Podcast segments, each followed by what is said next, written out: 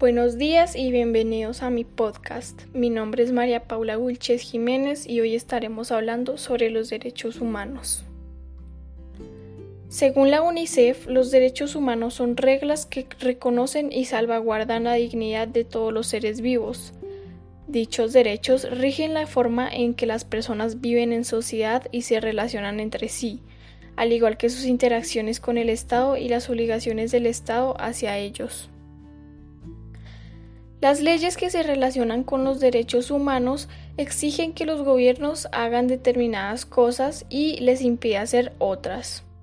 Los individuos, además, poseen responsabilidades, así como hacen valer sus derechos. Tienen que respetar los derechos de los otros. Ningún régimen, conjunto o persona tiene derecho a realizar ningún acto que vulnere los derechos de las demás personas. Bien, ahora que sabemos todo esto, ya estamos un poco más adentrados en el tema. Ahora, existen tres generaciones de derechos. Veremos cuáles son y su definición. Primera generación. Esta emerge con la Revolución Francesa como rebelión contra el autoritarismo del monarca. Está incorporada por los llamados derechos civiles y políticos, imponen al Estado respetar continuamente los derechos primordiales de las personas, ya sea a la vida, la libertad, la igualdad, etc.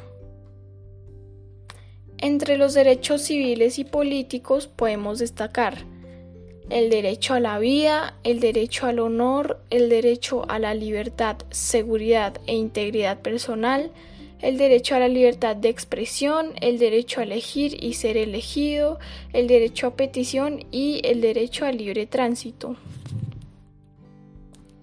Segunda generación. Esta generación la conforman los derechos de tipo colectivo, los derechos sociales, económicos y culturales. Emergen como consecuencia de la revolución industrial en México la Constitución de 1917 incluyó los derechos sociales por primera vez en todo el mundo. Conforman una obligación de hacer del Estado y son de satisfacción progresiva según las posibilidades económicas del mismo. Entre estos derechos económicos, sociales y culturales podemos dar de ejemplo el derecho al trabajo, a la educación, a la salud, a la protección y asistencia a los menores y a la familia y el derecho a la vivienda. Por último tenemos la tercera generación. Esta generación se forma por los denominados derechos de los pueblos o también se les llama de solidaridad.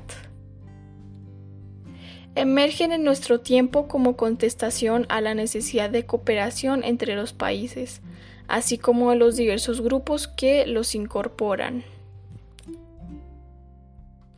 Este grupo de derechos se encuentra constituido, entre otros muchos, por el derecho al desarrollo, el derecho a la libre determinación de los pueblos, el derecho al medio ambiente.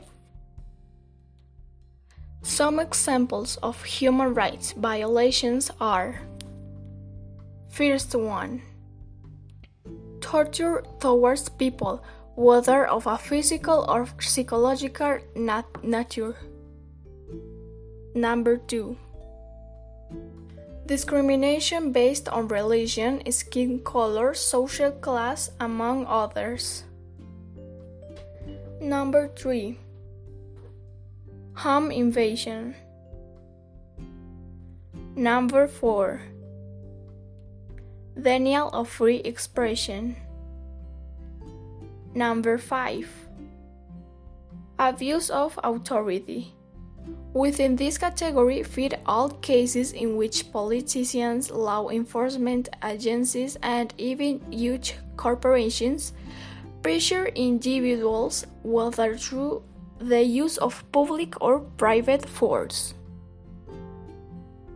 Number 6 denying essential services.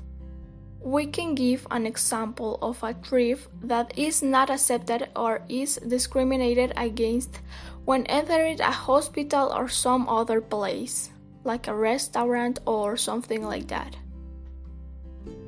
Number 7 Exploitation of minors in labor camps.